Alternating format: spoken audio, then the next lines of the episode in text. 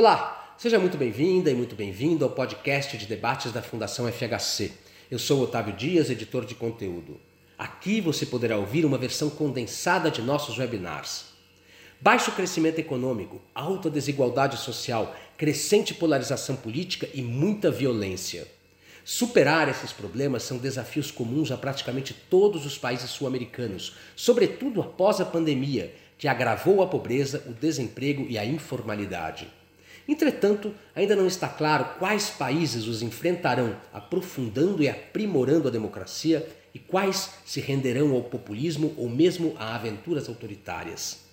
Embora a esquerda tenha tido vitórias importantes no Chile e no Peru em 2021 e na Bolívia em 2020, e desponte como favorita nas eleições presidenciais na Colômbia em maio próximo e no Brasil em outubro, ainda é cedo para dizer que a região viva uma nova onda rosa, como ocorreu no início do século XXI. Para discutir os desafios presentes e futuros da democracia na América do Sul, a Fundação FHC convidou três figuras públicas respeitadas na região a socióloga venezuelana Margarita López Maia, o politólogo e ex-ministro chileno Heraldo Munhoz e o senador colombiano Humberto de la Calle. Você pode acessar o conteúdo de todos os webinars da Fundação FHC em nosso site www.fundacalfhc.org.br ou nas redes sociais Facebook, Instagram, YouTube, Twitter e LinkedIn. Eu fico por aqui. Até a próxima!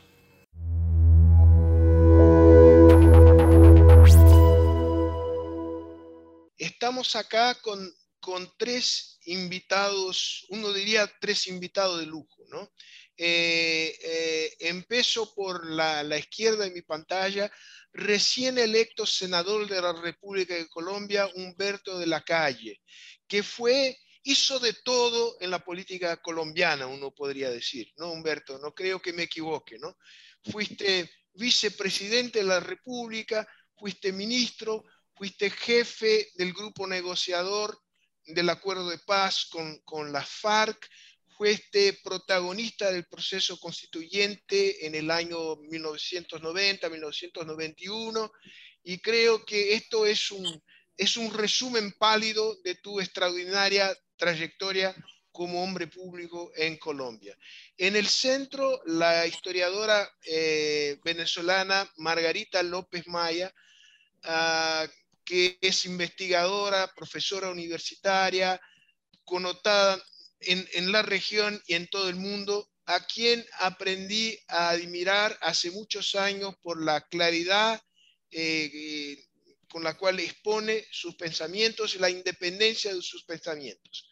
Heraldo Muñoz también fue casi todo en la política chilena, fue canciller, fue candidato a la presidencia de la República, fue subsecretario general de las Naciones Unidas, fue eh, secretario general, si no me equivoco, el puesto, el nombre del puesto del PNUD en, América Latina y es politólogo. Así que tenemos tres invitados acá que tienen una larguísima trayectoria política e intelectual. El tema es nuestra región, ¿no? Los desafíos a futuro de la democracia en América Latina.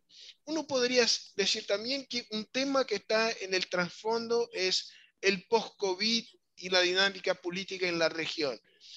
Está empezando una nueva ola rosa en la región con lo que está pasando en Chile, con lo que vimos ayer en, en, Colombia, con lo que apuntan las encuestas en Brasil o no. La idea acá es que cada uno haga su intervención inicial de no más de 10 minutos, enfocando la situación política de su propio país, pero teniendo como telón de fondo la región y a medida que avancemos en nuestra eh, conversación, yo trataré de insertar también el escenario mundial que por razones obvias eh, es un factor determinante de las preocupaciones que tenemos en nuestros países y en la región. Bueno, ya hablé demasiado. Yo quisiera empezar por eh, el senador Humberto de la Calle, después, después Margarita y al final Heraldo Muñoz. Eh, Humberto, por favor, por 10 minutos. Bueno, muchas gracias, Sergio, y gracias a la Fundación por tus palabras además y un saludo a los compañeros de PANES. En, este momento en Colombia en general es un momento de tensión, de insatisfacciones. Ha habido movilizaciones relativamente recientes, inéditas en Colombia, mostrando, eh, sobre todo después de la pandemia, pues un sentimiento de ruptura social muy grande, cifras económicas mezcladas, pero básicamente lo que tiene que ver con temas sociales, desempleo, incluso se habla de ausencia de las tres tradicionales comidas en hogares colombianos. Todo eso genera un, marco de insatisfacción. En lo político acaba de transcurrir este proceso electoral del pasado domingo, como lo mencionó Sergio, y el resultado yo lo definiría, dijéramos, en dos palabras. Una enorme incertidumbre en este momento sobre el resultado final y una intensificación de la polarización que venía desde antes. Para que nos pongamos en contexto, sobre todo para los extranjeros, pues este domingo se, se eligieron los miembros del Congreso, que es bicameral, es compuesto por el Senado o Cámara Alta y la Cámara Baja o Cámara de Representantes. Y simultáneamente hubo tres consultas intrapartidistas, a la manera de unas primarias. No todos los partidos concurrieron a esas consultas, solo tres de ellos, pero allí estaba de todos modos lo más significativo de la política. Si uno seguía por el resultado de las consultas, eh, el país pareciera dirigirse hacia la izquierda, pero eh, el desenlace de la carrera presidencial todavía, como lo dije, es incierto. Las elecciones ocurrirán primera vuelta en mayo y si hay segunda vuelta en junio, porque ese régimen de dos vueltas eh, podría significar que no necesariamente el candidato que va adelante de la izquierda, Gustavo Petro, triunfe. Es, repito, un, proceso en el que todavía hay mucha incertidumbre. Este domingo, Petro, la izquierda, ganó la consulta suya con un nivel de votos bastante superior a los otros contendientes. Pero en segundo lugar clasificó Francisco Gutiérrez, que es un candidato que reputadamente de derecha y además que se considera que de alguna manera tiene vínculos políticos serios y profundos con el Partido Centro Democrático, el partido que ha dirigido a Álvaro Uribe. Y, en ese sentido, dijéramos, hay una especie de asimilación, lo que muestra como tres tendencias. La izquierda con Petro, en la derecha Gutiérrez, y el candidato Fajardo de la coalición de centro, que sin embargo clasificó solo en el tercer lugar, con una mm, rebaja frente a lo que ocurrió hace cuatro años, cuando este candidato alcanzó el tercer lugar también, pero con una votación de cuatro millones de votos. La votación ahora fue mucho menor. Eh, el resultado eh, es que en la medida en que el centro ha quedado disminuido, eso hay que reconocerlo, pues el efecto ha sido aumentar la polarización y la dinámica que arranca eh, este domingo va acentuándose día a día en términos de, llamémoslo, izquierda y derecha. En el Congreso, sin embargo, eh, ocurren circunstancias relativamente paradójicas. La, composición del Congreso mostrará tres bloques más o menos equivalentes en fuerza política, naturalmente siendo el, más eh, votado el, el, bloque de izquierda dirigido por Gustavo Petro. Pero lo que es paradójico es que si bien la derecha logró colocar su candidato de segundo en lo presidencial, en el Congreso sí se presentó un, desastre que implica que de 19 asientos que tenían en el Senado, Centro Democrático, el partido de Álvaro Uribe, bajaron a 14 y en la Cámara Baja de 34 bajaron también a 14. Luego dijéramos que lo que digo que es paradójico es que la derecha está viva, está compitiendo en lo presidencial con alguna posibilidad, sobre todo por el sistema de doble vuelta, pero en el Congreso sufrió una enorme derrota que al mismo tiempo es una derrota del gobierno. El gobierno está sumido en una gran impopularidad y me parece que eso se refleja aquí. Rápidamente digamos que la izquierda tiene 16 escaños en el Senado, el Partido Conservador 16, el Liberal 15, la Alianza de Centro 14, un partido que se llama Cambio Radical 11 y el viejo partido de la U, que era más o menos el que acompañaba a Juan Manuel Santos 10. O sea, son 108 senadores pero todavía hay indefiniciones importantes. Primero es interesante ver que los partidos tradicionales que se suponía que habían desaparecido en las elecciones de Congreso todavía muestran vitalidad y en efecto pues manejan eh, maquinarias clientelistas importantes. El Partido Liberal aún no ha decidido cuál candidato apoyar en la presidencia y allí habría 15 escaños en el Senado, lo que eventualmente permitiría ante un triunfo de Petro configurar una mayoría que hoy no tiene. Hoy todos tienen mayorías relativas en el, en el Senado y no hay una coalición fuerte, repito, pendiente de ciertas decisiones. Una, la del Partido Liberal, que es importante. Dos, algunos miembros del centro han ido derivando hacia la izquierda y ahí habría cuatro eh, sillas que pasarían a Petro y el, el antiguo partido de antiguo partido de las FARC tiene cinco escaños que estarían también configurando eventualmente una mayoría que acompaña a Petro, pero también puede suceder al revés. El, poder del gobierno es bastante sustancial en Colombia frente al Congreso. Luego dijéramos que eh, aquí también lo que tendremos que decir es que hay un buen grado de incertidumbre sobre una configuración de una posible mm, mayoría parlamentaria. Eh, la buena noticia en medio de esto es que cualquiera que gane estará obligado a negociar. Dijéramos, ese es el, aspecto que en medio de todo, eh, por mucha polarización que haya, pues terminaremos en un trabajo donde creo yo que el Congreso va a jugar un papel importante. Eh, el, el, panorama general sí muestra serias preocupaciones. Colombia es el país con el nivel más bajo de confianza en las elecciones, según el barómetro de las Américas del 2021. También sigue eh, ostentando niveles importantes de abstención. Esta vez concurrió el 45% de los votantes, pero en la consulta, y este es un dato clave, 8 millones de votantes no acudieron a la consulta. Luego dijéramos que eso agrava la, sensación de incertidumbre. Hay, todavía para lo presidencial un terreno relativamente desconocido. Por lo tanto, yo, terminaría con, con una frase que me parece que define el momento actual de Colombia. Colombia se debate en este momento entre la insatisfacción y el miedo. Insatisfacción profunda particularmente de las clases populares, y el miedo de la élite frente a lo que podría llegar a significar eh, un triunfo de la izquierda en cabeza de Gustavo Petro. Ahí termino. Muchísimas gracias, senador Humberto Lacalle. Eh, Margarita, cuéntenos todo sobre Venezuela, el chavismo, Maduro, las negociaciones en México. ¿Qué sucede en tu país? Sí, bueno, Ojalá tuviera buenas noticias, pero bueno. Cuéntenos la verdad. bueno, en primer lugar, un agradecimiento de todo corazón a la Fundación Fernando Enrique Cardoso y particularmente a ti, Sergio, por esta invitación.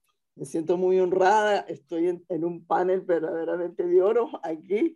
Saludo a, a Humberto de la Calle, al que he oído varias veces. Estoy aquí en Oslo por el IFI, por el Institute for Ajá, correcto. Muy bien. Y igualmente saludo pues a Heraldo Muñoz y a ti, Sergio. Bueno, eh, lo primero que diría yo para abrir la situación de Venezuela es que si uno revisa las perspectivas del año 2022 para América Latina, Venezuela se inserta allí en ese panorama sombrío eh, de desajustes económicos y sociales que tiene la región solo que se agrava esa situación, ¿verdad? Por, por la crisis humanitaria compleja que sufre Venezuela, reconocido por Naciones Unidas desde el 2016, por la pandemia que agravó muchos de los síntomas que ya estaban allí. Venezuela no existe, digamos, una voluntad de, de, resolver ese, ese problema. Y dentro de esa crisis humanitaria compleja que muchos de ustedes conocen, ¿no? por los indicadores, como que el, el, aparato productivo en Venezuela se ha reducido un 80% eh, de lo que era hace cinco años, que la pobreza hoy en día, de acuerdo con las encuestas, abarca el 90% de la población, que tenemos una, una inflación la más, la más, alta de América Latina, aunque en, en los últimos dos meses ha parado el, el, la hiperinflación. parte de, esa, de ese desajuste es también que también estamos fuera del ámbito de las democracias. Nosotros todo lo que tenemos es un régimen autoritario franco, consolidado. Yo creo que la, una de las cosas que, que, hizo la pandemia fue terminar de consolidar el control social y político que maneja la dictadura. Eh, y, y, incluso algunos ya hablan pues de, una, de, de un régimen autoritario longevo en Venezuela, que está acompañado además por, por los resultados electorales del 2018 por una oposición fragmentada, debilitada, perseguida y errática en cuanto a propuestas en este momento para la sociedad venezolana. Entonces, el cuadro, digamos, general en el que voy a insertar, estas eran perspectivas que se, que se daban, incluso muchas de ellas antes de la pandemia, la pandemia las agrava y las perspectivas del año 2022 son perspectivas de que eso no se iba a alterar demasiado con la salvedad, diría yo, y con eso quiero entrar un poquito más en la materia de los cambios, con dos cosas que están sucediendo en Venezuela que creo que vale la pena resaltar. Eh, la primera sería una liberalización económica que está ocurriendo en Venezuela, un poco anárquica y desordenada desde el 2019, que se expresó primeramente en, la derogación de la ley de ilícitos cambiarios, eh, que produjo justamente la entrada de divisas a la economía venezolana y hoy en día pues la economía venezolana está dolarizada. Está dolarizada, según los últimos números que yo vi, más o menos las transacciones andan por el orden de más del 65% se hace con referencia al dólar en Venezuela.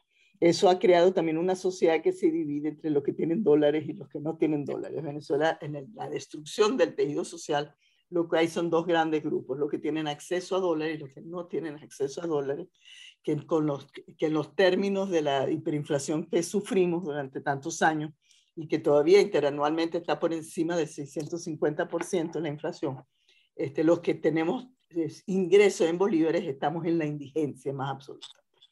Entonces, ese, pero indudablemente hay una liberalización, también se aprobó una ley de la llamada ley antibloqueo, con lo cual se le dio discreción a Maduro para que emprendiera la privatización de las empresas estatales, y eso está ocurriendo en Venezuela, eh, dentro de una gran opacidad, porque la opacidad, es la política del Estado, no se sabe muy bien cómo se hacen las adjudicaciones, ni los precios, ni, quiénes son los que, los que, los que eh, comienzan a ser los dueños pues, de esas empresas. Pero indudablemente este, esto ha convertido a Venezuela en, tiene algunos signos de reactivación económica, sobre todo en el sector comercial, porque además de estas medidas que he dicho, también se, se, quitaron los impuestos de importación. Es lo que este, Benedicto Bull y, Benedicta Bull y Antonio Rosales llaman una economía de bodegones. Es decir, desde hace unos años se está extendiendo en Venezuela, una, en las ciudades de Venezuela, una cantidad de tiendas que venden precios importados, eh, eh, eh, productos importados básicos, secundarios, de lujo, electrodomésticos, sin pagar impuestos de importación a precios en los cuales el, el, el, aparato industrial venezolano no puede reactivarse porque no puede competir con eso. Y este es un negocio que está en manos pues, de lo que en Venezuela es fundamentalmente de la gente que tiene conexiones con el gobierno, fundamentalmente los militares y lo que y esa burguesía emergente de lo que nosotros en Venezuela llamamos los enchufados. Pero indudablemente los enchufados al gobierno, ¿no? los que, tienen, que manejan los contactos con los altos mandos este, civiles o militares del gobierno. Esto produce entonces también una economía eh, restringida a los que tienen acceso eh, y que manejan dólares, que se calcula que anda alrededor del 20% de la población, y el resto pues sigue sumido en todos los indicadores económicos, sociales y eso que ya hemos apuntado. Ese proceso va a continuar y este, este año, se, se, ayer, el año pasado cerró con un crecimiento económico del 4%, si mal no recuerdo, y este año los pronósticos son entre el 1 y el 2%. Por supuesto, esto en medio del achicamiento del aparato productivo venezolano es absolutamente insuficiente, pero digamos ha parado la caída ¿no? del Producto Interno Bruto. Ese es un elemento que está allí y que va a seguir y, y, asoma pues que hay un interés por parte del gobierno de Maduro de mantener una liberalización económica sin este, abrir el juego político hacia ninguna transición democrática. pero entonces ahora quiero terminar con lo siguiente. Si bien estas son las tendencias generales, hace dos semanas, particularmente el 5 de marzo, el sábado 5 de marzo, se presentó sorpresivamente en, Caracas, invitado, eh, eh, este, solicitado por el gobierno de Maduro, una delegación de alto nivel de los Estados Unidos. Pocos días después de la invasión de, de Rusia a Ucrania, aparece, después de cinco años, sin, sin que le veamos las caras. En Caracas, apareció una delegación de los Estados Unidos presidida por Juan González, que es nada menos y nada más que el advisor principal para el hemisferio occidental del presidente Joe Biden, Biden acompañado por, por, por, por Story, el embajador que está radicado en, en, Bogotá, y el principal director o presidente de los asuntos de, de rehenes de los Estados Unidos. Se sostuvieron una conversación con Maduro Maduro ya había dado unas declaraciones muy duras de apoyo incondicional a la política exterior rusa, como, como es su aliado, pues, como era, como era de esperarse, pero además sumamente duras, mucho más duras que las de Cuba o las de Nicaragua, o sea, pues, unas declaraciones al estilo de Maduro. Y después de esa, de ese, de esa reunión, cambiaron un poco las cosas, ¿no? Este, aparecieron discursos, vamos a decirlo de alguna manera, contradictorios. O sea, eh, la vicepresidenta dijo que, bueno, que, que, ellos nunca estarían de acuerdo con una guerra, que, que había que negociar la paz. Este, eh, Maduro dijo que activaba la negociación, eh, la mesa de negociación, que, que, estaba dispuesta a, reactivar la mesa de negociación. Vale decir, nosotros hemos tenido cuatro mesas de negociación que han fracasado y la última fue suspendida en agosto del año pasado por el gobierno de Maduro. Ahora dice que lo va a reactivar aunque no dijo específicamente que lo iba a reactivar en México, pero sí dijo que iba a reactivar la mesa de negociación. Y, este, y eh, en lo adelante, digamos, han habido mensajes muy contradictorios sobre esto. Yo quiero hacer entonces mi reflexión sobre esta situación.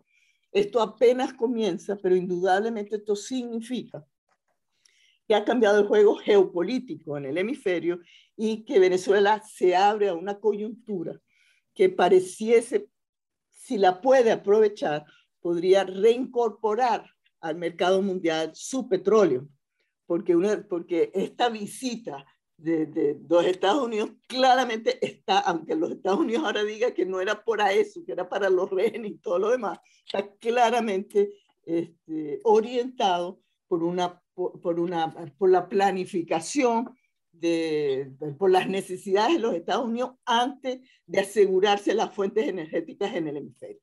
Y Venezuela, aunque ya no es el gran productor de petróleo que era, sí produce en este momento los cálculos, que todos son muy inciertos, pero los cálculos son de alrededor de 700 mil barriles, que es lo que justamente se retira del mercado de, de las refinerías del Golfo de México del petróleo ruso por las sanciones.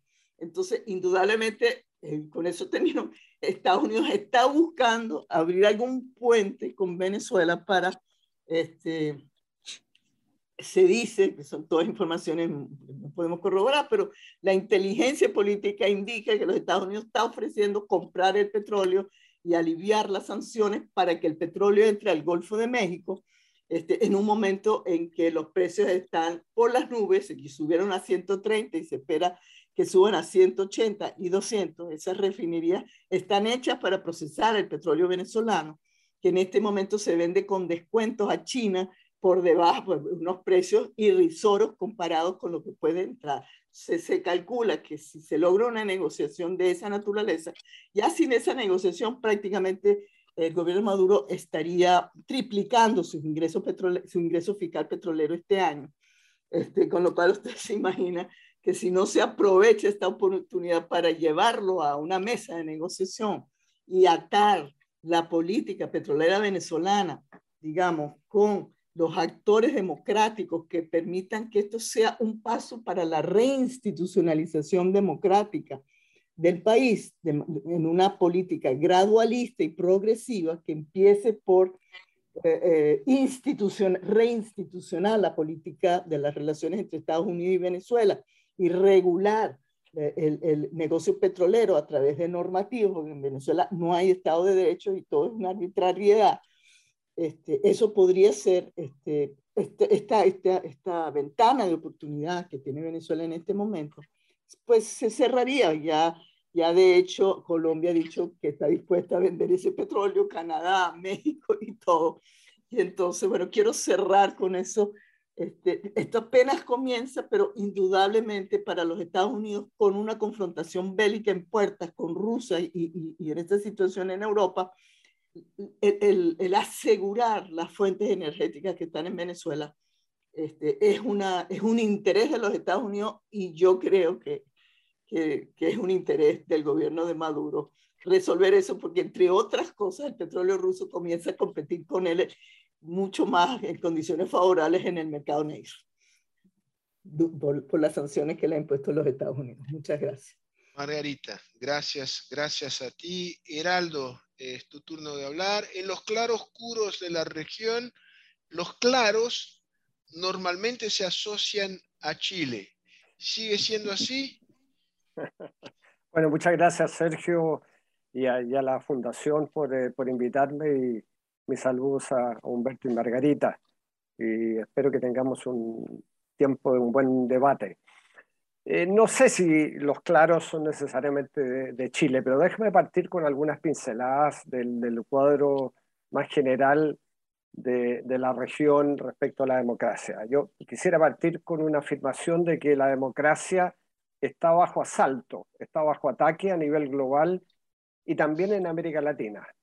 Eh, a los tradicionales déficits de nuestra región en términos de desigualdad, eh, de corrupción, de erosión de las instituciones, eh, de migraciones forzadas, de la pandemia, con todas las repercusiones que ha tenido para cada uno de nuestros países. encima, la invasión eh, rusa de, Ucrania que va a significar un impacto enorme en los mercados eh, energéticos y de alimentos y el incremento de la inflación y todo eso tiende a tener un impacto en las democracias, favorable para los productores de petróleo y gas natural, pero la mayoría de los países de la región eh, eh, que no tienen gas o que no tienen petróleo se verán afectados negativamente, además de los alimentos y la inflación en general. Entonces, ese es el, cuadro donde ocurre este asalto a la democracia. un informe de The Economist Intelligence Unit dice muy recientemente que los golpes de Estado han vuelto pero dicen los golpes de Estado han vuelto en Asia y en África. Y sin embargo, este informe del The Economist Intelligence Unit dice la caída mayor, más significativa en la democracia ha sido en América Latina, pese a que no hay golpes de Estado. ¿Por qué? Por el surgimiento del populismo iliberal. Y lo que está ocurriendo en nuestra región, a mi juicio, es que eh, hay un secuestro de las democracias a partir de gobiernos elegidos más o menos libremente y que pasan gradualmente, paso a paso, a prescindir del poder legislativo, del poder judicial, a erosionar eh, las instituciones electorales, a atacar a la prensa, a los medios de comunicación en general. Entonces, este fenómeno eh, realmente es muy preocupante y tiene que ver con una polarización que además ocurre paralelamente por, estas otras, por estos otros déficits que mencionaba antes en nuestra región, eh, con el surgimiento de movimientos identitarios que reclaman mucho más derechos y que tienen eh, una capacidad de llegada por las vías de las redes sociales que eran inéditas hace, hace una década atrás. Entonces la situación para las democracias se está transformando mucho más difícil. Em, además, por lo menos en Chile, eh, el eje izquierda-derecha eh, ha dejado de, ser el, único para analizar la política y, como sucede también en otros países de la región, uno tiene que pensar en elites versus pueblos. Eh, y ese es un fenómeno mucho más preocupante. Con todo, eh, yo creo que la democracia es resiliente y las encuestas demuestran que la gente en nuestros países de la región Latino Barómetro, por ejemplo, demuestra claramente que la gente prefiere la democracia a cualquier otra alternativa. Y en eso inserto entonces lo que sucede en Chile. Acabamos de tener una, una elección presidencial y de hecho este fin de semana asumió el nuevo presidente de la República, Gabriel Boric, eh, el presidente más joven en nuestra historia, eh, acompañado de una nueva generación que representa además eh, una coalición de partidos distinta a la que ha gobernado durante los últimos 30 años. Eh, y esto estuvo precedido de un fenómeno de movilización social muy fuerte el 18 de octubre del 2019, eh, que fue acompañado de mucha violencia y que expresaba la rabia por las desigualdades, por el abuso o por los abusos y, en general por eh, el fenómeno de, la, de, las desigualdades. Eh, pero fuimos capaces de canalizar eh, esa rabia por la vía de un acuerdo que me tocó ser uno de los firmantes de un acuerdo del 15 de noviembre de, de, ese año que permitió un plebiscito para elaborar una nueva constitución. El plebiscito fue casi 80% apruebo, y, como consecuencia se eligió eh, una constituyente o una convención constitucional que está elaborando una, una nueva constitución. Y en este, en este eh, clima de movilización em, se eligió entonces al presidente de la República y a un Congreso, irónicamente, de distinto perfil porque los convencionales son principalmente representantes de pueblos indígenas, porque hubo un acuerdo para que eh, hubiesen escaños reservados para pueblos indígenas, paridad de género, interesante, la primera convención que yo conozca que tiene paridad de género, muchos independientes que eh, gracias a que se aprobó eh, una situación especial para los independientes, les permitió llegar eh, a la Convención Constitucional eh, y, yo diría eh, sectores más de izquierda dura que llegaron a la Convención. Distinto de lo que sucede en la elección del Congreso, donde hay mm, casi empate en las fuerzas de izquierda y de derecha, y como consecuencia, el presidente de la República no tiene mayoría en el Congreso. Y lo que hace es algo muy inteligente y es incorporar a los sectores de centro izquierda a su gobierno. Son dos coaliciones, un solo gobierno. Entonces, mi partido, por ejemplo, está en el gobierno, no forma parte de la coalición, porque es una coalición distinta, eh, donde está entonces el Partido por la Democracia, el Partido Socialista, el Partido Liberal y el Partido Radical, fuera de la coalición del Frente Amplio más el Partido Comunista, que es en la coalición del presidente. Es un desafío eh, enorme el que tiene el, presidente de, la República y hay varios eh, retos que tendrán que ser resueltos. Eh, el nuevo gobierno irá en la dirección de acoger las demandas sectoriales de esta diversidad enorme que hay hoy día en Chile y hay también en otros países de la región es decir, e, este fenómeno identitario, eh, o bien irá en la dirección de los intereses más colectivos, de, un sentido común de país. E, ese es un desafío importante. Pero en lo, inmediato, eh, el presidente tiene varios desafíos. Primero, cómo recuperar la economía cuando eh, su propósito es eh, instalar reformas sociales profundas, eh, un estado de bienestar, para lo cual necesita financiamiento. Y, por lo tanto necesita un, pacto fiscal, una reforma tributaria. Ha señalado el presidente que pretende levantar cinco puntos del PIB en cuatro años. Y eso tiene que partir por la evasión y la ilusión, que en Chile es enorme. los sectores más acaudalados simplemente eluden impuestos, evaden impuestos. Y eso puede significar hasta 7 puntos del PIB. Eh, evidentemente ahí hay una, una, una, avenida y hay propuestas distintas para, para que eso ocurra. En, en Chile la recaudación tributaria es del orden del 20,7 puntos del PIB en la, en la OCDE, nosotros somos parte de la OCDE, el promedio es 33,8 más o menos. Eh, y la diferencia antes y después de impuestos del Gini permanece casi igual en Chile. Eh, y de, modo que ahí hay evidentemente una, una necesidad de levantar financiamiento, de recaudar más para financiar las reformas. Después está el fenómeno eh, de la inseguridad. Eh, hay, hay, dos focos principales.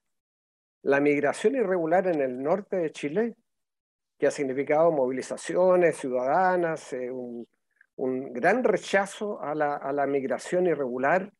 En, en, el último año y medio ha ingresado medio millón de venezolanos, producto de lo que nos contaba Margarita, eh, y hemos tenido en, eh, los últimos cuatro años más o menos un millón y medio de personas que han migrado a Chile, siendo Chile un país de 20 millones de habitantes. Y ese es un foco importante. Y el otro foco es en el sur, eh, donde vive el pueblo mapuche y donde ha habido violencia. Y de hecho hoy día primer día de la ministra del Interior, primera vez en la historia que hay una ministra, mujer del Interior, que va al Walmapu, que es la, como se dice en, eh, en Mapudungun, eh, la zona donde viven los pueblos mapuches, y hubo un tiroteo, una situación que indica lo complejo que será abordar a través del diálogo y las raíces del problema que es entre el Estado y el pueblo mapuche. Eh, y, resolver aquello eh, será uno de los eh, grandes desafíos. Al mismo tiempo hay que recuperar la economía. Y entonces el un minuto más. ya, muy bien.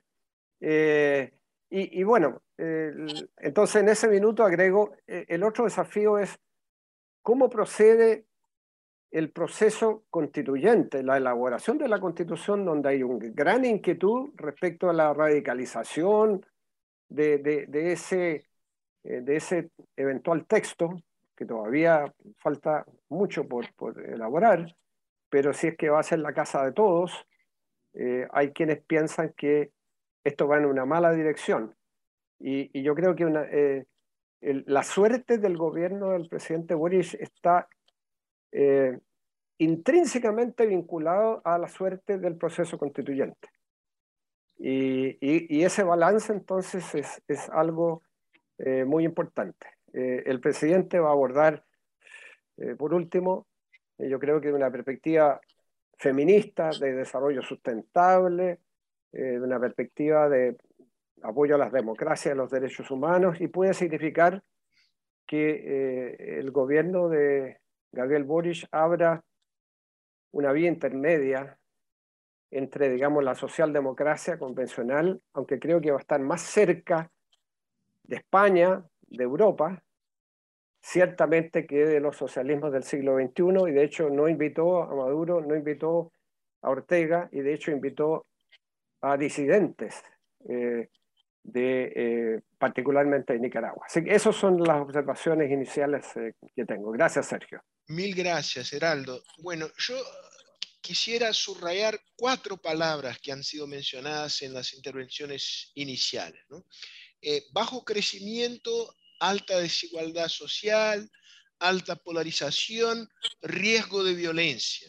Creo que estas tres, estos tres fenómenos están presentes en distintos grados en los distintos países mencionados, en Brasil, en la región en general. Mi pregunta, empezando por Humberto Lacalle, es sobre la capacidad de cada uno de los países de lidiar con estos problemas de manera a encauzar la dinámica política en, en, forma, en forma democrática.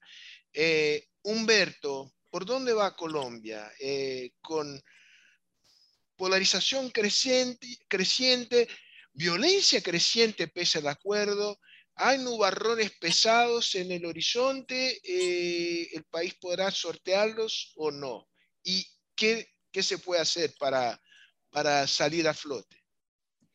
Bueno, primero el, panorama, pues lo has descrito ya y tiene cierto paralelismo con lo que Heraldo nos ha contado sobre Chile. Dijéramos, hay una fuerte ruptura social, la pandemia agravó algo que venía de antes, una enorme desigualdad, el, el fenómeno patológico del Gini, que antes y después de impuestos es sensiblemente igual, lo padecemos también en Colombia. Es una cosa paradójica. Ha habido, antes de la pandemia venía una ruta de crecimiento dijéramos, exitosa en la lucha contra la pobreza.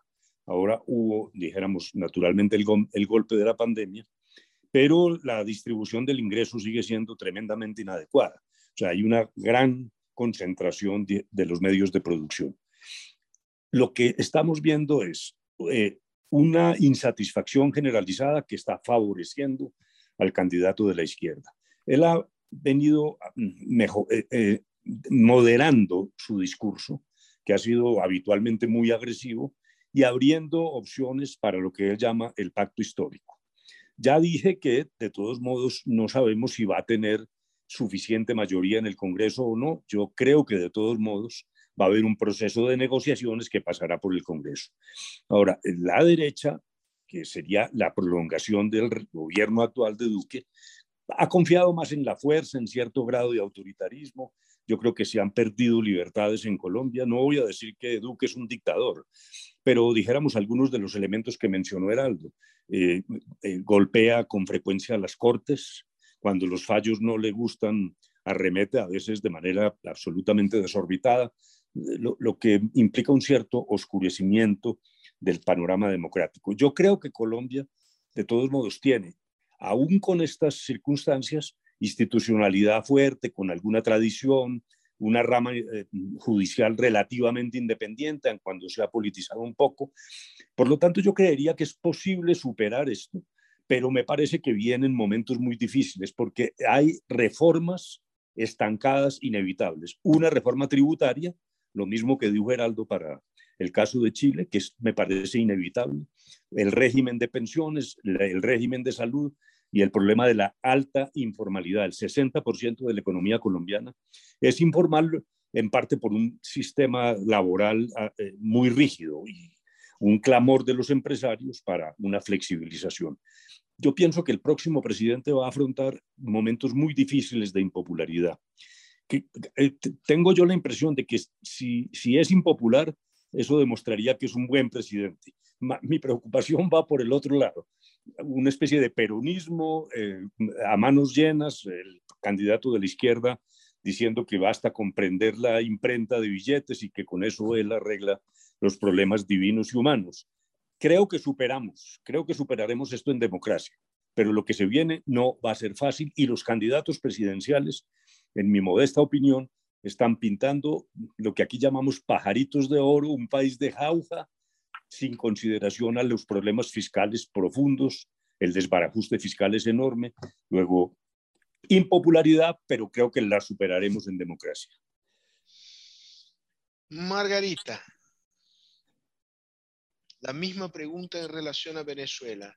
¿Cómo ves la posibilidad de una transición ordenada hacia un régimen menos autoritario, más pluralista, con más participación efectiva de la oposición? Bueno, es una pregunta complicada para mí de responder. Vamos a ver. Yo diría que eso no está en el horizonte inmediato.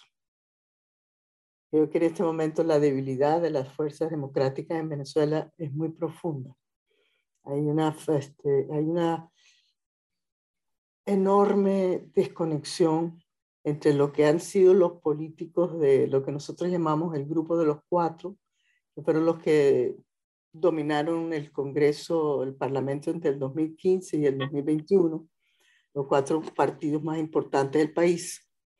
Eh, Un Nuevo Tiempo, Voluntad Popular, Acción Democrática, este, y, y es que me, me, faltó? Un Nuevo Tiempo, Voluntad Popular, Acción Democrática. Y el partido de Voluntad, ¿cómo se llama? Voluntad Popular dije, ¿no? ah, sí. Bueno, que es de Leopoldo López, ¿no? Ese es el del, ah, bueno, y Primero Justicia, por supuesto, que es el principal. No, Primero Justicia, que no es el de Leopoldo López, el de Leopoldo López Voluntad Popular. Pero en este momento esos partidos han fracasado con aquella estrategia que se trazó con muchas expectativas en 2019 del famoso mantra de, con Juan Guaidó como presidente de la Asamblea Nacional, nombrado luego presidente interino, y que se buscaba el cese de la usurpación y unas elecciones libres. Eso no se alcanzó, se acabó el periodo constitucional de ese, de ese parlamento y lo que han estado tratando es de arrastrar con una pseudo legalidad continuar ese gobierno interino y la, la legitimidad y la legalidad, legalidad legitimidad, legitimidad de esa asamblea y hoy en día lo que el, eso ha tenido como resultado una enorme desconexión de ese liderazgo con los problemas fundamentales del país y que en este momento, digamos, la población está enfocada en tratar de resolver el día a día. ¿no? La pobreza es muy, muy grave, el colapso de los servicios públicos, educación, salud, eh, transporte, gasolina, etcétera, etcétera, es, muy, es un colapso muy, muy severo si tú y el gobierno luce cómodo y confiado en que ha controlado la situación. Por eso hablaba yo de un régimen autoritario consolidado en este momento. Quizás me faltó en, en la intervención principal decir que como las sociedades no se quedan quietas, este, hay, se avisoran algunos movimientos de emergencia de actores alternativos. Y, allí yo señalaría fundamentalmente organizaciones sociales, eh, una sociedad civil que se ha reactivado ante el colapso del sistema de partidos y ante la desconexión de los dirigentes de partido y su incapacidad de producir una, el diseño de un futuro para Venezuela, han comenzado a emerger actores de la sociedad civil que han construido plataformas y algunas de ellas realmente están avanzando hacia la búsqueda de el cambio de la estrategia política en Venezuela, no ya a un juego sumacero de confrontación, como fue el, los últimos años con Juan Guaidó, que bueno, me siento en la mesa de negociación, pero para que te vayas, pues, para que negocies tu salida. El presupuesto Maduro nunca iba a negociar su salida porque realmente este, ellos no tenían con qué hacer eso. Claro, estaban los Estados Unidos detrás y los Estados Unidos los respaldó.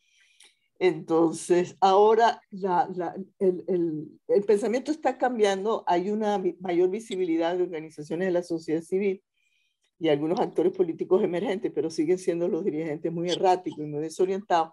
Pero la sociedad civil, y con eso mm, quizás describo la plataforma del foro cívico, por ejemplo, del diálogo social, plataformas de, grupos religiosos, incluso hay una, hay una plataforma que reúne a las iglesias en Venezuela, la católica, las pentecostales, las protestantes, los judíos, etcétera, que están tratando de abrir una estrategia que es una estrategia más gradual y que cambia el CCS de la usurpación y las elecciones ya por una estrategia de reinstitucionalización de abajo hacia arriba y tratar de poner los pies en tierra y comenzar a construir.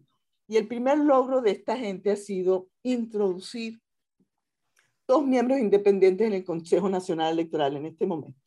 No es la mayoría del Consejo Nacional Electoral, pero esos dos eh, miembros independientes que, que tiene, de los cinco miembros que tiene en este momento el Consejo Nacional Electoral, las autoridades electorales en Venezuela, tres chavistas y dos independientes, lograron unas elecciones regionales al menos transparentes, no competitivas, pero sí transparentes.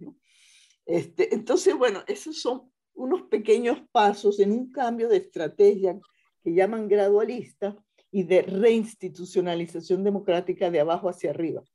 Eso no avisora en el corto plazo una vuelta, ni siquiera la, ni siquiera la llegada a la puerta del umbral de la, de la, de la transición, pero sí este, está ayudando también se ha incorporado también a la búsqueda de una reinstitucionalización del Poder Judicial y está también trazando, se están también trazando canales y puentes hacia los actores políticos en un esfuerzo porque los actores políticos reaccionen y construyan canales de comunicación entre la sociedad y ellos para ir a una negociación más fuerte eh, eh, si se activa México. Desafortunadamente Venezuela, de nuevo lo vuelvo a decir, es un país petrolero y se, corremos el riesgo de que estos partidos no reaccionen a tiempo y que se deje de lado la mesa de negociación de México y que los Estados Unidos prefieran negociar directamente con Maduro la vuelta a los mercados internacionales del petróleo. Eso está, eso está clarísimamente en el horizonte, sobre todo con Chevron, que está exigiendo licencia para, porque tiene, está gastando 100 millones de dólares anuales manteniendo sus instalaciones en Venezuela para poder arrancar el día uno que le den esa licencia. Entendí el dilema. Pasemos ahora a, a, tu, Heraldo, el, mismo, el mismo tema. Una cosa que nos sorprendió, creo que a todos, y quisiera simplemente referirme a la explosión de violencia en Chile. A, nosotros desde lejos teníamos una visión quizás ingenua de un país mucho más pacificado de lo que la realidad ha demostrado. Bueno, acuérdate que tuvimos eh, la mayor violencia de la historia contemporánea con la dictadura. bajo la dictadura, sí. Años pero se imaginaba que se hubiera superado esto con, en democracia. ¿no?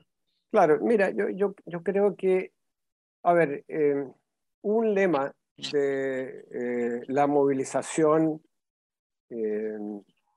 social o del estallido social, que fue, no fueron 30 pesos fueron 30 años, eh, porque el boleto del metro subió 30 pesos y eso significó una protesta estudiantil y, luego el cuestionamiento de los últimos 30 años desde la recuperación de la democracia. Yo creo que eh, fue, como todo lema, una simplificación y, y, yo defiendo lo que se hizo durante los 30 años porque Chile difícilmente se podrá encontrar un periodo de mayor prosperidad, de avance social. Recibimos un país en dictadura eh, que tenía 40% pobreza, hoy día es un 8,6%. Eh, eh, el avance social fue muy significativo, pero, por cierto, muchas carencias, mucha desigualdad todavía, y eso es lo que origina este fenómeno de violencia. ¿Por qué? Porque hay expectativas crecientes, hay avance, hay progreso, pero mucha gente ve que ese progreso no entra necesariamente a sus casas. Y, y eso provoca el, el, desánimo, la frustración, la rabia, eh, que hemos visto en otros países, pero Chile no escapa de ese fenómeno y se produce este, esta violencia. Yo creo que este gobierno tiene la, la capacidad de, de, canalizar, como lo hicimos antes, esta rabia y que eh, la violencia sea un fenómeno marginal, eh, eso puede ser así, con la excepción, diría yo, del fenómeno eh, de, eh, de, la Araucanía, de la zona del Hualmapu, donde es, es, es algo distinto. Y, y aquí quizás el, el, gobierno lo que tiene que hacer es manejar las expectativas. Las expectativas son muy altas respecto al, al gobierno. La palabra que más se repite esa esperanza en la inauguración que tuvimos este fin de semana. Eh, y la esperanza tiene que siempre congeniarse con la realidad. Eh, y en eso el presidente ha dicho, bueno, vamos a ir gradualmente, eh, vamos a llegar a un, a un, un salario mínimo en Chile de 500 mil pesos, que será más bien hacia el fin del mandato eh, entonces, yo creo que el manejo de las expectativas va a ser clave. Eh, van a haber sectores que van a seguir recurriendo a la violencia, pero, pero yo veo eh, los problemas más bien por el lado del el manejo de las expectativas y el cómo el gobierno funciona en relación a lo que se está haciendo en la convención constituyente. Esas dos cosas me parecen fundamental para encauzar los cambios que, que Chile, eh, que a Chile se le ha prometido, eh, de una, con una generación además nueva, es un nuevo ciclo. Y, y, eso en, en ese sentido no está exento de problemas, pero, pero hay, por ahora hay luna de miel, pero estamos recién en los primeros días. Sí. Bueno, yo quisiera profundizar un poco la caracterización de qué son eh, las fuerzas de izquierda y de derecha en la región, partiendo de la consideración que, la sociedad está muy polarizada y que el centro está muy, muy debilitado. ¿no? Eh, creo que esto eh, se observa en Brasil, se observa en Colombia, y creo que en distintos países de la región. Eh, ¿Qué tipo de izquierda representa eh, Gustavo, Gustavo Petro, eh, Humberto? ¿Cuáles son sus referentes? ¿Es la vieja izquierda latinoamericana o es una izquierda que se abrió a, bueno, como más, semejante a, a una izquierda quizás representada por Gabriel Boric? Sí, yo creo en lo segundo. A mí me parece que eh, Petro, uno podría ubicarlo más en una zona limítrofe, dijéramos, de la socialdemocracia. Su, discurso no es un discurso marxista. Él perteneció a la vieja guerrilla del M-19. Escribió un libro hace unos seis meses donde de todos modos dice que aún en esa época de guerrilla, el M-19 no era una organización marxista. Incluso hay analistas que eh, muestran que era un poco confusa su ideología. Eh, curiosamente arraigada en la clase media, bastante nacionalista, a veces parecía que tenía ingredientes conservadores. Digamos, no es la tradicional izquierda que hemos tenido en Colombia, dijéramos, eh, dogmáticamente marxista. Al lado de Petro sí hay, allí se han juntado, una cosa inédita en Colombia, nuestra izquierda siempre ha estado absolutamente finlandizada, eh, dividida en pequeños grupúsculos, Ahora hay una unificación de la izquierda alrededor de Petro y entonces allí confluyen, sí, las viejas organizaciones del Partido Comunista y, organizaciones bastante radicales. En, mi opinión, el problema de Petro no es propiamente eh, su ubicación, sino la manera como no logra eh, brindar confianza no solo a la élite, al establecimiento, sino a una gran clase media que por eso decía yo al, finalizar mi primera intervención que hay en Colombia acumulada dos vectores, la indignación que se acumula fundamentalmente alrededor de Gustavo Petro, pero un temor que no solo pertenece a los más ricos, a los que tienen inversiones en el exterior, hay, hay, repito, la sensación auspiciada, entre otras cosas, por los ataques permanentes de la derecha, donde Venezuela se ha convertido como en el, el Foucault, decimos aquí, ¿no? Es el, argumento es, Petro nos llevará a Venezuela, vamos a venezonalizar a, Colombia. Es, es, un poco lo que genera temores. Y en la medida en que él ha tenido una vida de gran pugnacidad, que solo en los últimos días ha suavizado, pues realmente tiene ese problema de confianza eh, que él pretende aminorar eh, con la invitación de hace dos días acá a grupos de centro para que se ingresen al llamado pacto histórico. Y en particular, ya lo dije, el Partido Liberal. El Partido Liberal, que es uno de los partidos tradicionales de Colombia, con una larga historia de luchas sociales, hoy más bien es un conjunto de varones electorales con eh, propósitos en buena parte de lucro personal. Y dijéramos, hay un gran deterioro de lo que fue el Partido Liberal de principios de siglo.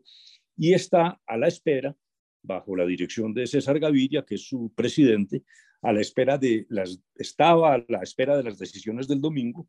Se supone que va a haber conversaciones entre eh, César Gaviria y Gustavo Petro y, se rumora que sería posible incluso que el Partido Liberal se incorporara al, al llamado pacto histórico. Hay quienes piensan que podría de esta manera evitarse la segunda vuelta y que podría eh, Petro eh, ganar en primera vuelta. Yo lo veo difícil pero tampoco hay que descartar. Para resumir, Petro no es la izquierda tradicional.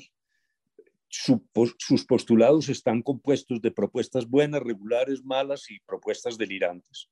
Es una mezcla de cosas donde hay eh, ofertas francamente irrealizables de corte populista. Pero dijéramos, mi, mi, mayor preocupación y la de muchos colombianos es, y me, baso en el libro que escribió, para no ir al, al, Petro del pasado, de su época guerrillera, que creo que eso está fuera de, de, de oportunidad. Pero este libro que es de seis meses, que es su palabra, yo escribí un artículo que lo llamé Petro entre comillas, porque me limité a transcribir sus ideas. Y sí surge una preocupación fundamental, en mi opinión, y es que al contar su pasado guerrillero, no hay un verdadero y claro repudio a la utilización de la violencia en política. Fíjense que los señores de las FARC, con todos los crímenes de lesa humanidad que cometieron y con todo lo que pesa sobre ellos, luego del acuerdo de paz han dicho la violencia es un error. La política no debe hacerse por métodos violentos. Yo le echo de menos en las expresiones de Petro una confesión semejante. Eh, esa es, dijéramos, la, la situación que genera preocupaciones del otro lado que desafortunadamente son respondidas de manera que yo considero inadecuada también, simplemente con cierto grado de autoritarismo, de la exaltación de las fuerzas militares, aún eh, militares y de policía, aún con los desmanes que claramente ocurrieron en televisión y que los vimos los colombianos, desmanes por parte de la autoridad policiva. Luego, ahí está, dijéramos, el meollo de la polarización. Pero no es una izquierda marxista, es una visión nueva, yo diría, sin ser misericordioso, que calcada más de unos cánones socialdemócratas. Dos observaciones, Humberto. La primera es una nota de página eh, volcada a la gente que nos acompaña de cerca la, la política colombiana, que el M19 eh, se incorporó a la vida política eh, en Colombia hace como 30 años. 30 años es, es, es, un, es, un, caso totalmente distinto del caso de la FARC y bueno, para no ni hablar del, del grupo guerrillero eh, del ejército revolucionario, ¿no? Eh, la, la, la, el segundo comentario es interesante. Petro está intentando hacer con, con rezago, yo diría, lo que Lula da Silva hizo en su primer mandato y ahora que está profundizando, ¿no? que moverse hacia el centro y traer a la fórmula presidencial un candidato a vicepresidente que es claramente una especie de vacuna contra la retórica de la derecha de que él representa el riesgo, ¿no? Así que claramente hay un cierto aprendizaje eh, de los distintos candidatos eh, en la región. Eh, eh, Margarita, yo quisiera pasar ahora a ti un poco, ¿qué quedó del viejo, del viejo chavismo movimentista bajo el liderazgo revolucionario? ¿Qué, qué contraste tú estableces entre las fuerzas de izquierda que empolgaron la política venezolana en los fines de los años 80, primera mitad de, la, de, lo, de, de 2000 y, y, el régimen hoy que tú has descrito como un régimen consolidado, ¿no? Bueno, eh, eh, hay una continuidad entre ambos, pero son, yo diría que son bastante distintos. O sea, la, la coalición de, de, Hugo Chávez en el año 98, y que digamos, transcurre, se va depurando en su primera, en su primera administración del 98 al 2005, sí tuvo una base popular muy significativa y una movilización y un activismo a lo largo de la constituyente, de la creación de la constitución del 99, con el cambio al régimen de la democracia participativa este, con la creación de diversas formas de, ¿cómo se llama?, de mecanismos de participación, como fueron comunitarias, como fueron las mesas técnicas de agua, los consorcios sociales, los comités de tierra, que era, eh, que, era, que era en la búsqueda de la constitución y en las líneas generales de desarrollo económico y social de la nación se trataba de profundizar un régimen democrático, el problema es que eso estaba en tensión con un populismo clásico que fue el que encarnó también Hugo Chávez y que estaba en profunda confrontación con las instituciones de la democracia liberal. Él al sentirse fuerte una vez que él logra dominar a las fuerzas opositoras más reaccionarias, los golpes de Estado, el paro petrolero, pues Chávez cambia ese modelo político, cambió, yo diría que en 180 grados el proyecto político, hacia lo que él va a llamar a partir de su campaña del 2006 un socialismo del siglo XXI. Socialismo del siglo XXI no, ni está en la constitución y cuando él quiso cambiar la constitución, el pueblo venezolano le dijo que no, en diciembre del 2007, en una, cuando quiso reformar esa constitución en el referendo constitucional de ese diciembre. Y a partir de ese momento empieza entonces un régimen a imponer ese socialismo a través del carisma del presidente y de un boom petrolero sin precedentes históricos en Venezuela, que transformó todas esas organizaciones en, eh, en, anillos clientelares alrededor del liderazgo y el culto a la personalidad de Hugo Chávez. Entonces, mi primera respuesta a eso sería, eso no existe hoy en día, lo que existen son redes clientelares, este, un sistema que, que maneja el gobierno de control social que se llama el sistema Patria, donde uno tiene que meter los, los, los datos de, de, de, todo, de la vida de uno, para que le den bonos cuando va a las marchas y complementos el Día de la Madre y el Día del Carnaval y el Día del no sé qué, este, es con un sueldo, sabe que en este momento nos acaban de aumentar el sueldo mínimo a 26 dólares, estaba en 2 dólares hasta hace dos semanas. ¿no? Eso, eso es lo que, pero eso, sobre eso Maduro reparte y reparte unos bonos que puede ser que la gente le llegue 30, 40, 50 dólares al mes. Yo soy profesor universitario, gano titular con doctorado, gano 10 dólares al mes. Este, para que tengan una idea del, del nivel. Yo pertenezco ya hoy en día a la indigencia, pues en Venezuela. Que eso es de izquierda, mira, eso fue eh, eh, en mi criterio, este, yo no puedo dejar de decir que eso no es izquierda. me parece que uno no puede engañarse. Esto es una alineación con Cuba.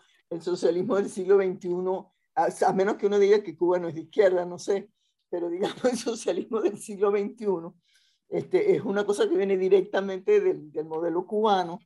Eh, Maduro, por, en sus antecedentes, pertenece a, la, a, la, a, la, a los tradicionales partidos de la extrema izquierda de América Latina, este, esos que creían en el marxismo-leninismo como si fuese una profesión de fe, este, que es el grupo Organización de Revolucionarios Liga Socialista de la que él viene, eh, que, que, que, que, decían que todo el que no fuera marxista-leninista este, era, era un burgués, un, un, un, contrarrevolucionario y había que combatir eso porque la verdad era el marxismo-leninismo. Entonces, yo diría que él pertenece a la sin solución de continuidad con lo que fue el marxismo-leninismo de los años 60, de las guerrillas en Venezuela. O sea, hay una, hay una continuidad de ese, de ese discurso de hacer la revolución y que la revolución necesita la violencia para hacerse. Bueno, Chávez siempre decía, esta revolución es pacífica, pero está armada, ¿no? O sea, e, e, es una, es, un, es una ideología de extrema izquierda, diría yo, que se prolonga como retórica y que es muy contradictoria, vamos a decirlo así, con ese capitalismo de ajuste neoliberal que está imponiendo en este momento de la manera más despiadada. ¿no? Y si ni siquiera que haya manifestaciones de protesta por parte de la sociedad, porque la sociedad está absolutamente postrada ante la, la crisis humanitaria compleja que tiene, ¿no? Entonces, Marita, déjame, déjame hacer un, un pequeño, pequeño, comentario sobre las percepciones, ¿no? Eh, eh, perdón por interrumpirla, pero me voy a lo siguiente, ¿no? Eh, es un... En, en, la percepción, en la retórica de la derecha, eh, la Vene Venezuela sigue siendo una amenaza a la democracia en la región, porque está empeñada deliberadamente en socavar el terreno donde se asienta el régimen democrático en otros, en otros países. Esto creo que fue verdad en, en el auge petrolero bajo el liderazgo de, de, Chávez, los círculos bolivarianos, todo esto. Ahora, ¿cuál es el juego de Venezuela en la región en términos, en términos políticos? ¿Tiene la capacidad de hacer daño más allá de sus fronteras o no? Bueno, mira, este, Venezuela juega, Venezuela juega, creo yo, en la región y más allá de la región, porque sus grandes socios son Rusia, Irán, Turquía, China, Nicaragua y Cuba. Entonces, yo sí creo que hay un modelo autocrático emergente en el cual Maduro se, se, se encuentra incluido y ni siquiera como un socio menor. Yo creo que en Venezuela se ha ensayado ese modelo autocrático emergente que se opone retórica y en la práctica a la democracia representativa liberal. O sea, eh, eh, que tenga los recursos materiales en este momento para, para invadir en campañas otros países, eso eh, indudablemente no lo tiene. Sin embargo, este, cuando necesita dinero, saca dinero para apoyar a Nicaragua, para que se mantenga en el poder, le, envía gasolina a, todavía, porque Cuba nunca paga nada, a, Cuba para que se sostenga en sus recursos. Este, digamos, él consigue recursos si necesita aupar, por ejemplo, a un candidato presidencial, lo consigue. Pero más allá de los recursos, yo creo que en el siglo XXI estamos viendo emerger este, con una retórica que es un modelo que puede ser exitoso, un modelo a lo chino de, de, control autoritario del poder con un capitalismo este, liberal. Este, y yo creo que Maduro ahora está tratando de jugar allí, este, pero lo que sí tengo clarísimo es que el este, el repudio hacia las instituciones de la democracia liberal es parte muy importante de la ideología que sostiene la dictadura de, Nicolás Maduro y en ese sentido este, se solidariza con, con, los turcos, con Erdogan, con Orbán, con lo que dicen los chinos, con, en, fin. Y esos son en este momento sus socios y, y él, su apuesta es, es hacia eh, eh, no solamente la autocracia, sino hacia el mundo que ellos representan. O sea, nosotros, a nosotros nos, des, eh, nos desarticularon de Occidente y nos mandaron para allá, digamos. Y es lo que estaba tratando de plantear con el petróleo y la coyuntura de los Estados Unidos viniendo a hablar con Maduro y decirle, mira, yo te pago eso sin descuentos, te lo pongo y lo ponemos en el Golfo de México, es un paso muy, muy, muy grande para Maduro porque significa devolverse a Occidente. ¿no? Y entonces ¿Y tu intuición, es parte de su problema porque el negocio es grande, pero tendría que devolverse y las consecuencias son muy grandes. Quisiera explorar un, segundo más y después pasar a Heraldo. Eh, ¿Te parece que la inclinación, la, el instinto político de Maduro en este momento es muy renuente a hacer un, paso importante en dirección a reintegrar Venezuela al, bueno, al, mundo, al mundo del occidente. Es más bien negociar algo con Estados Unidos, pero mantenerse en el campo opuesto a las democracias liberales. Yo creo que esa es la apuesta que él quiere hacer. No sé si la puede hacer porque va a agarrarse de las dos manos, digamos, va a querer mantenerse con Rusia y China aquí, pero que le compre los Estados Unidos el petróleo, ¿no? Sí. Entonces yo creo que ese es el dilema que produce, por cierto, en mi, en, en mi opinión, una fuerte tensión adentro del chavismo entre los más radicales que están en el gobierno y en el poder y los más moderados que posiblemente le están diciendo, eh, eh, si esto se nos va de las manos, no, no, no va a regresar una, una oportunidad como esta. Interesante. Heraldo, paso a ti, el, el, el, tema es lo mismo, ¿no? Yo me acuerdo aún en el tiempo de la concertación, la división que había entre, entre los autocomplacientes y los autoflagelantes, ¿no? Que tenían incluso diferencias eh, en la política doméstica en cuanto al, al, llamado modelo chileno, pero también en temas de política externa, ¿no? en su relación con, con Venezuela. Eh, una especie de dos almas de las fuerzas progresistas en, Chile. ¿Qué representa eh, Boric y su gobierno? ¿Cuál de las dos almas de, del progresismo chileno mm, debe o tende a prevalecer en, en el gobierno de Boric?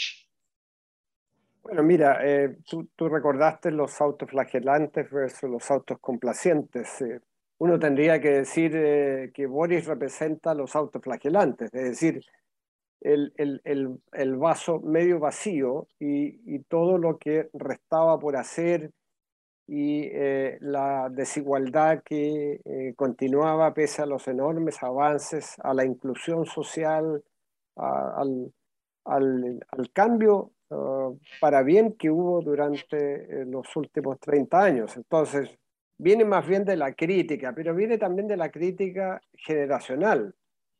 Eh, porque su épica es distinta a la épica nuestra. La, épica que yo viví fue la lucha contra la dictadura y el tratar de construir una democracia con justicia social.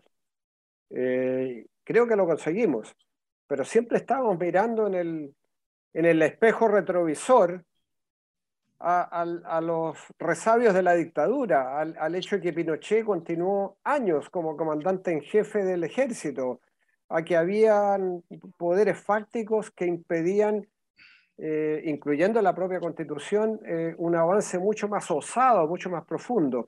Y, lo que representa esta generación es eh, que no tiene ese, ese, ese, obstáculo o, ese condicionamiento. Y, y por lo tanto es bastante crítica de lo que no se alcanzó a hacer o lo que no se pudo hacer.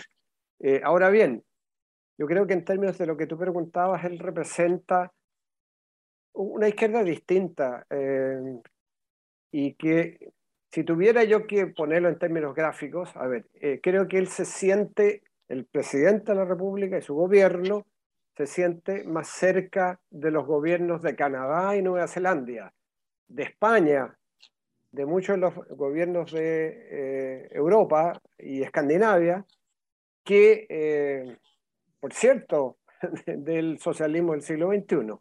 Eh, es decir, tiene esta tendencia más bien hacia la socialdemocracia, siendo, sin embargo, eh, una izquierda movimentista, una izquierda que captura estas demandas identitarias y que viene por cierto, no de los partidos políticos tradicionales. Y, de hecho puede haber una cierta tensión, eventualmente, al interior de la coalición de gobierno, porque el Partido Comunista no tiene la misma visión que el presidente respecto a Venezuela, respecto a Nicaragua. Eh, porque el Partido Comunista sigue estando alineado con, con esos regímenes. Eh, pero sin embargo, el Partido Comunista dice, bueno, en materia política exterior, la constitución es clara, eh, es el presidente de la República quien manda, y nosotros nos, nos sometemos pese a que podamos tener opiniones distintas.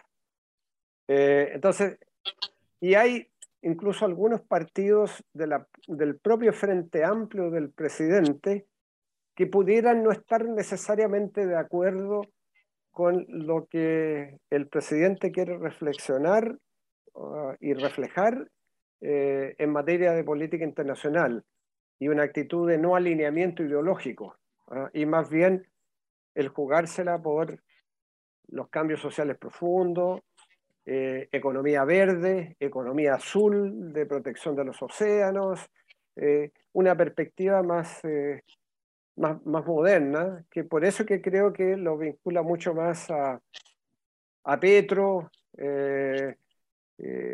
qué sé yo, él tiene una sintonía eh, con Pepe Mujica. Por ahí va eh, lo, de, lo de Boris y su gobierno. Eh, y bueno, y tiene un apoyo dentro del gobierno, y como digo, como el gobierno está constituido por dos coaliciones, por lo menos nuestra coalición de, los, de los partidos de la centro izquierda, por llamarlos, llamarlo así, eh, se siente cómodo con esta perspectiva eh, de esta izquierda, de esta izquierda democrática. De la izquierda socialdemócrata. De esta izquierda democrática, de esta izquierda distinta, digamos, pese a que tenemos diferencias, eh, pero, pero yo creo que representa algo genuinamente interesante y, y bueno, yo, yo creo que el hecho que haya invitado a disidentes nicaragüenses, yo creo que esa es una expresión bien clara de dónde está. Y él ha conversado ya un par de veces con Justin Trudeau, por ejemplo. ¿ah? Eh, y tiene una gran sintonía con la primera ministra Arden de, Nueva Zelanda. Ha conversado, por cierto, con, con el presidente Sánchez de, España. Por ahí va lo, lo, de, lo de y, y, por lo tanto es, es una izquierda distinta. eh, mucho más identitaria, mucho más feminista, mucho más verde que eh, los cánones tradicionales de la izquierda que conocíamos hasta, hasta el fin de la Guerra Fría. Entendí. Bueno, llegamos al tramo final de nuestra conversación. Yo les pedí el, el, favor de, de, presentar respuestas más cortas, ¿no? Y, y, es un tramo que es más Brasil céntrico, para decirlo de alguna manera. Porque creo que acá en Brasil tenemos una situación interesante. Bueno, es un... Eh, eh, Brasil tiene un peso específico en la región y tendremos elecciones generales, incluyendo elecciones presidenciales en, en, en octubre, ¿no? Y con dos candidatos fuertes, uno a la izquierda, otro a la derecha, ¿no? ¿Qué, eh, desde el punto de vista de sus países, qué representan estos dos candidatos y los rumbos que pueden tomar Brasil? ¿no? Eh, yo me refiero obviamente a, Bolsonaro y, a Lula, ¿no? ¿Qué, de qué manera eh, la victoria de uno o de otro puede impactar en la región en general y en sus propios países. ¿no? Estoy dando por descontado y me van, mis amigos me van a criticar muchísimo que el centro no tiene eh, competitividad electoral en este año. Es una tesis que tengo hace mucho tiempo y que lamentablemente la realidad está confirmando. Entonces que no es una cuestión de que yo quiera que sea así, pero me parece que es la realidad. ¿no? Tenemos dos candidatos, dos fuerzas muy distintas. La victoria de uno y otro, ¿qué podrían representar en la región? Empezando por, por tú, Humberto, eh, después Margarita y al final Heraldo. Yo comenzaría por decir que hay una extraña distancia entre Brasil y Colombia en términos políticos, de intercambio.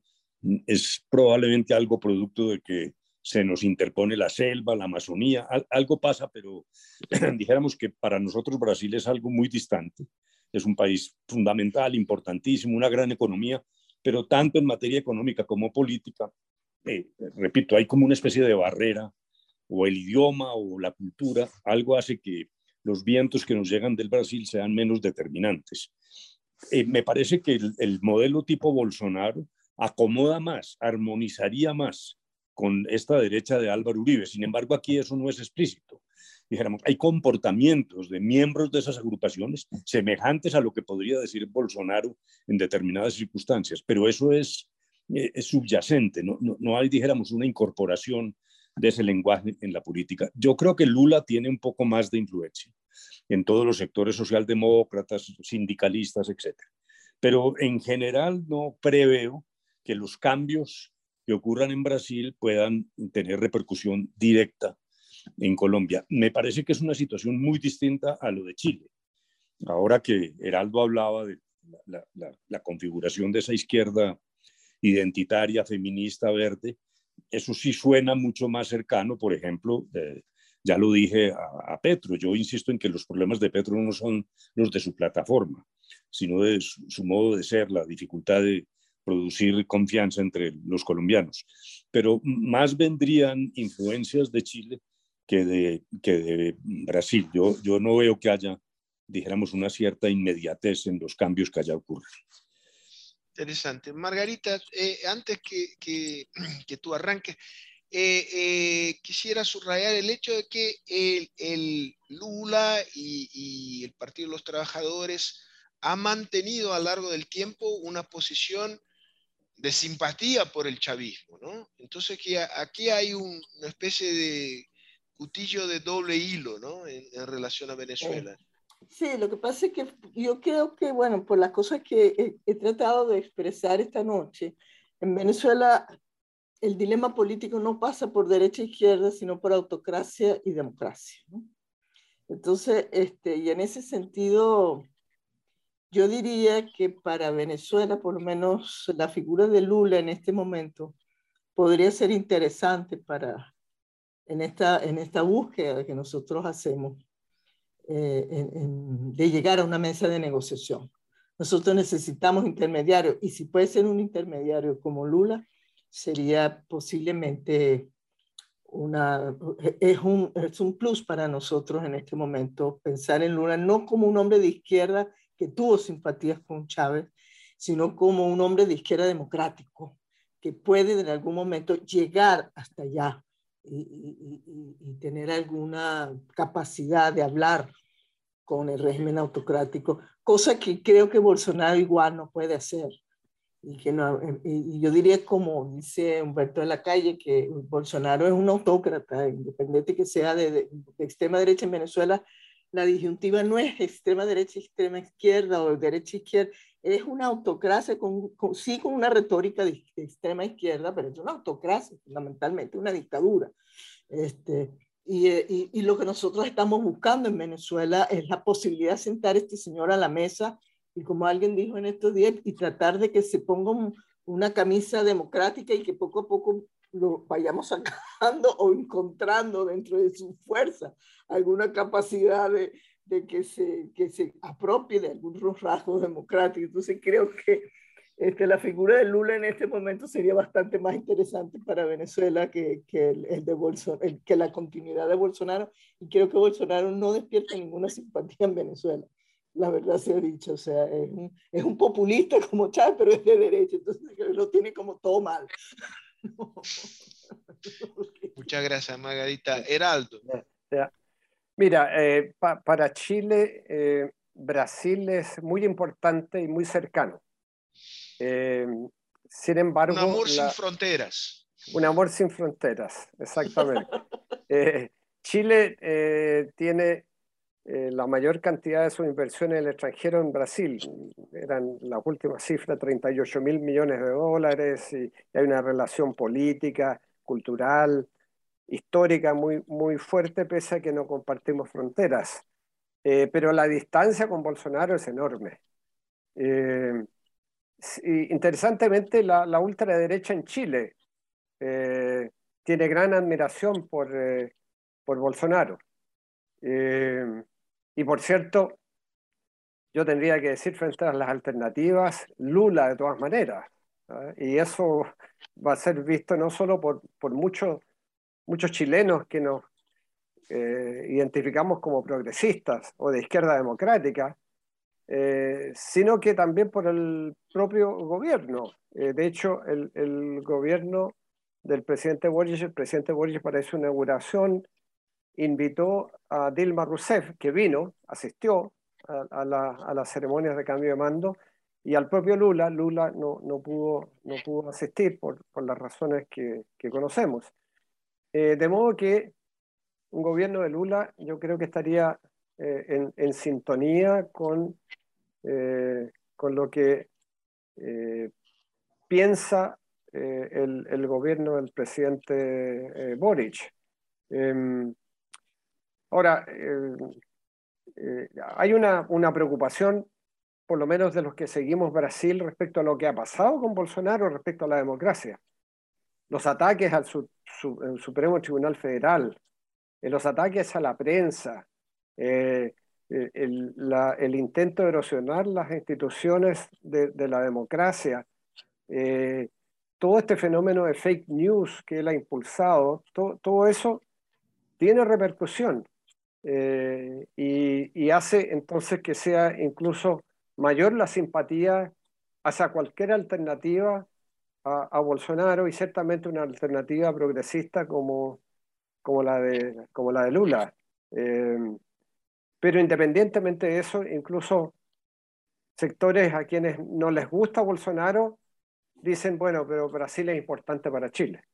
Eh, y, y, han tenido en el gobierno pasado entonces una, una actitud menos crítica abiertamente hacia Bolsonaro, si bien tienen la misma actitud que tenía, debería la mayoría del país en Chile, de la clase política, por cierto, la misma actitud que tenían hacia, hacia Trump, ¿ah? eh, de, rechazo y de distancia. Eso sucede con Bolsonaro, eh, y por eso yo creo que el gobierno de, de, de Boric eh, estaría muy cómodo con, con un Brasil liderado nuevamente por, por por Lula, y más aún si es que es en una alianza con un candidato a, vicepresidente que viene del, del centro de la, de la, democracia brasileña. Muchas gracias. Y ojalá también que, que el Partido de los Trabajadores haga lo que hizo una parte importante de la izquierda de la izquierda chilena, que fue firmar un, compromiso tajante con la democracia, sea adentro del país y también hacia afuera. ¿no? Y esto eh, fue, eh, es muy elocuente que Boric no haya invitado a, nadie eh, del gobierno de, Venezuela y, y Nicaragua. Bueno, muchísimas gracias, mil gracias por esta eh, excelente conversación. Yo me quedaría horas escuchándoles, pero tenemos que terminar y en nombre de la Fundación, muchísimas gracias. Ha sido, eh, además de muy interesante, un, gusto muy grande. Gracias Humberto, gracias Margarita, Heraldo. Un abrazo. Gracias, Sergio. Y, gracias a, a Heraldo y a Margarita. Mil gracias. Igualmente. Hasta luego. Chao. Chao. Adiós. Abrazo fuerte. Chao.